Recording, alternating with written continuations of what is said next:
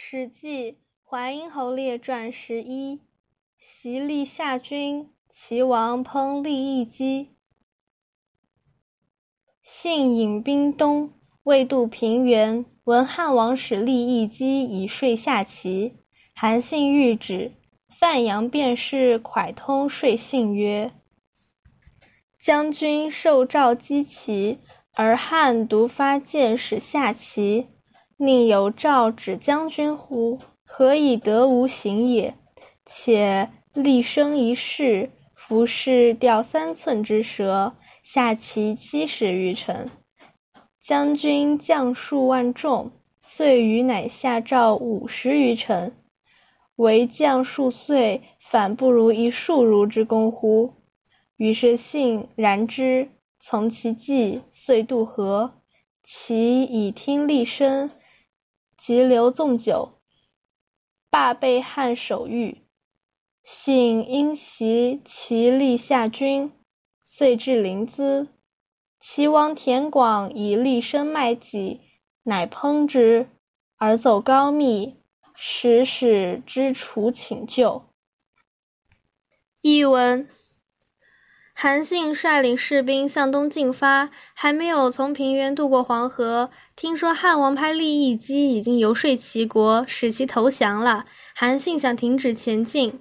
范阳的便士蒯通劝说韩信道：“将军接受汉王诏命进攻齐国，而汉王只不过派遣秘密使者去劝说齐国投降，难道有诏书命令将军停止吗？怎么能不进攻呢？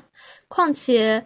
厉声不过是一个书生，乘车入齐，鼓弄三寸不烂之舌，就使齐国七十多座城投降。将军带领几万军队，一年多才攻下赵国五十多座城，做了几年将军，反而不如一个小小读书人的功劳吗？于是韩信认为他说的对，采纳他的计策，就渡过了黄河。齐国已经听从厉声的游说，留住厉声纵情饮酒，撤走了防备汉军的守军。韩信趁机偷袭了齐国立下的军队，于是一直到了临淄。齐王田广认为利益姬出卖了自己，就把他处以烹刑，自己逃到高密，派使者去楚国请求救援。详解：信引兵东，未渡平原，闻汉王使利益姬以说下齐。韩信谕旨。韩信率领士兵向东进发，还没有从平原渡过黄河，听说汉王派利益姬已经游说齐国，使其投降了。韩信想停止前进。东，方位名词，活用作动词，向东进发。未渡平原，未从平原渡过黄河。平原，地名，在今山东平原县南。下齐，使其下，使其投降。范阳便是蒯通说信曰：“范阳的便是蒯通劝说西韩信道：‘范阳，秦县名，在今河北定兴县南。蒯通本名彻，因避汉武帝讳，当时史书改称通。将军受诏击齐，而汉独发箭使下齐，宁有诏指将军乎？何以得无行也？’”将军接受汉王诏命进攻齐国，汉汉王只不过派遣秘密使者去劝说齐国投降，难道有诏书命令将军停止吗？怎么能不进攻呢？只不过发箭使，并未有诏旨将军。读只不过箭使暗中派来的使臣，等于说密使。宁岂难道？何以得无形？凭什么不进攻？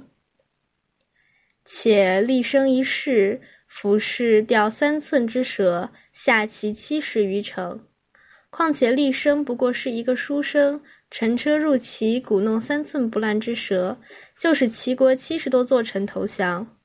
这里是说立生乘车入齐，只凭一张嘴。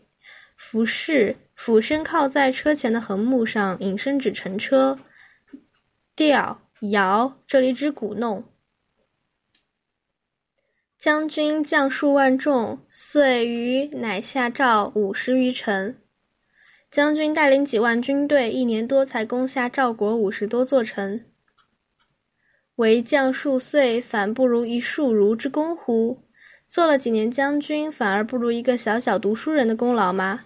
庶比称旧时称地位低下的仆童或小吏。于是信然之，从其计，遂渡河。于是韩信认为他说的对，采纳他的计策，就渡过黄河。然之以之为然，认为他正确。其以听厉声，急流纵酒，罢被汉守御。齐国已经听从厉声的游说，留住厉声纵情饮酒，撤走了防备汉军的守军。罢指撤退、撤走。信因袭其立下军。韩信趁机偷袭了齐国立下的军队，立下今济南市，遂至临淄，于是一直到了临淄。临淄当时的齐都即今山东临淄县。齐王田广以立身卖己，乃烹之。齐王田广认为厉义基出卖了自己，就把他处以烹刑。烹同烹，后来写作烹。而走高密，使使之楚请救，自己逃到高密，派遣使者到楚国请求救援。高密，今山东高密县。